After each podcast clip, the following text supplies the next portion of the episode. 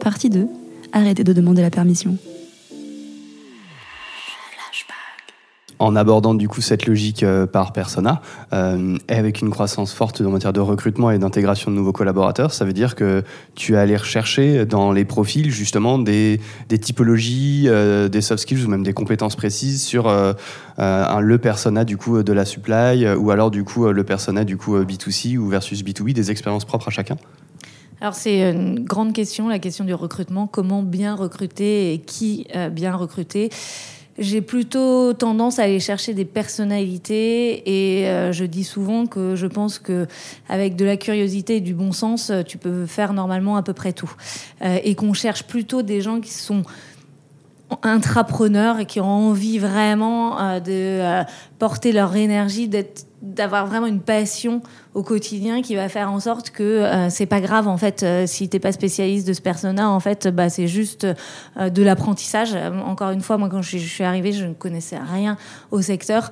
Et bah si tu prends du temps si tu parles avec les bonnes personnes on a quand même la chance aujourd'hui d'avoir une un accès à une information énorme, bah, ça peut aller tout seul. Donc c'est beaucoup plus la personnalité que je recherche que la compétence vraiment hard skill.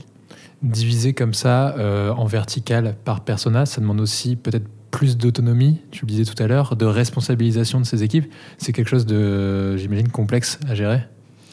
Alors, oui, complexe, je sais pas. En tout cas, c'est vraiment euh, quelque chose qu'on essaie d'impulser aux équipes. Euh, et en fait, la responsabilisation, c'est un mot qu'on entend très régulièrement, mais en fait, tout le monde ne met pas la même chose derrière. C'est-à-dire que nous, la responsabilisation, c'est le fait de porter ton projet euh, du début à la fin, mais surtout de d'éviter de demander la permission de faire quelque chose. Mhm. Et donc là, je suis en train de me rendre compte que entre euh, les discours et ce qu'on porte aux équipes et les gens qui te disent euh, oui, oui, en fait, il y a un gap qui s'opère. Pourquoi? Parce qu'en fait, depuis toujours, on t'a dit que à l'école il fallait lever le doigt pour demander la permission et de faire quelque chose.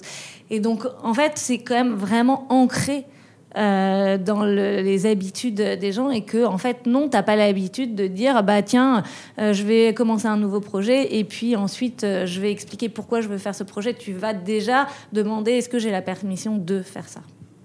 Oui, en plus, en France, on a aussi pas du tout la culture de l'échec, qui, qui, peut être travaillée beaucoup plus dans des pays, notamment anglo-saxons.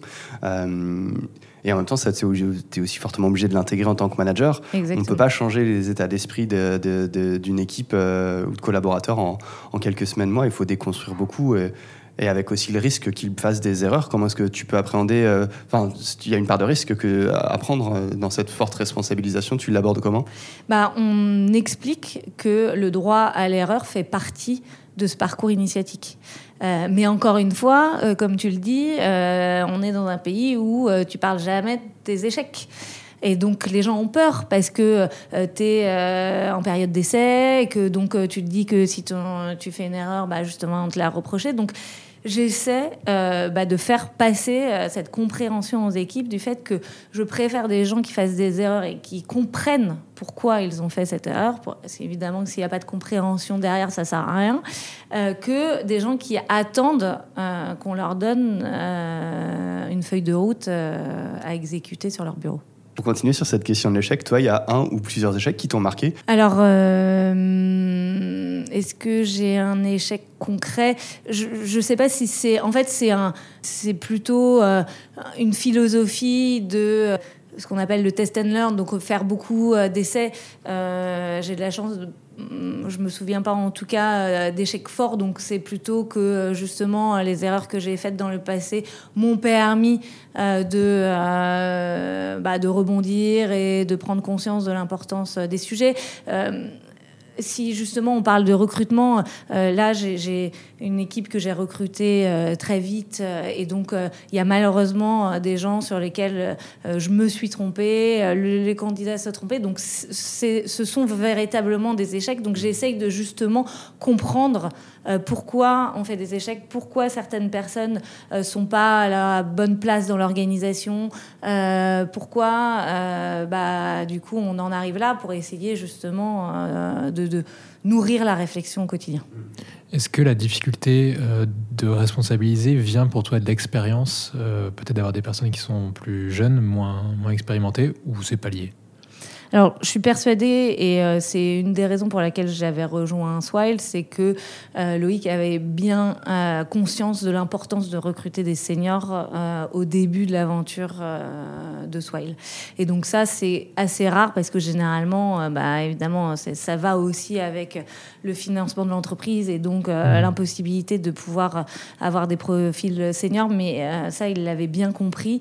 Et donc, du coup, c'est pour ça qu'on a la chance de choisir des gens qui ont une maturité plus importante, qui vont ensuite encadrer des juniors pour leur passer vraiment euh, cet état d'esprit euh, au quotidien. Mais la responsabilisation, elle est liée à, elle est liée à difficulté de responsabilisation dont tu parles, elle est liée à, l'âge ou, pas forcément? Je ne sais pas si elle est liée à l'âge, je pense qu'elle est liée à, qu'elle est culturelle en fait. Euh, parce que, euh, comme on se disait tout à l'heure, euh, on a toujours eu l'habitude de demander l'autorisation, on a eu toujours l'habitude de, d'attendre des validations et que le l'essence même de prendre des initiatives et de se dire que potentiellement on va se mettre à risque, en fait, c'est déjà un, pas dans l'inconnu. Donc, j'ai l'impression aujourd'hui, pour voir un peu l'éducation française qu'on n'éduque pas euh, euh, on n'apprend pas aux gens à gérer l'incertitude et le risque. Et donc, du coup, euh, bah, évidemment, mécaniquement, tu essayes de créer plutôt un confort. Et donc, tu vas avoir, être rassuré d'avoir ton manager qui va être garant de ce que tu vas faire. Nous, on essaye d'éclater tout ça. Ton manager n'est pas là pour euh, prendre tes décisions à sa place, à ta place, pardon. Euh, je crois que c'est euh, Steve Jobs qui disait on recrute des gens intelligents non pas pour que je leur dise quoi faire, mais pour que eux me disent quoi faire. C'est vraiment ça qu'on a envie de porter dans les équipes pour leur dire voilà, nous on est là pour vous donner les clés pour prendre les bonnes décisions. Mais la décision ne doit pas être cantonnée au seul manager. C'est un peu triste sinon si c'est le cas on, on va pas faire tout l'épisode sur cette problématique-là, mais normalement, elle est super intéressante. Typiquement, comment est-ce que euh, tu détectes ça sur une phase euh, de recrutement? Alors, honnêtement, euh, je pense que je suis pas la meilleure sur ça. Je pense qu'il y a beaucoup d'intuition aussi parce que, en fait, on a un problème de décalage de discours. C'est-à-dire qu'en fait, quand tu entends ce discours, 9 personnes sur 10 te disent ah bah c'est génial, euh, j'adhère complètement à ce que tu racontes. La réalité du terrain, elle est quand même tout autre. Et quand il y a quelqu'un qui se retrouve face justement à ses responsabilités, face à je dois prendre un risque, je me mets en danger, c'est pas forcément euh, évident à faire.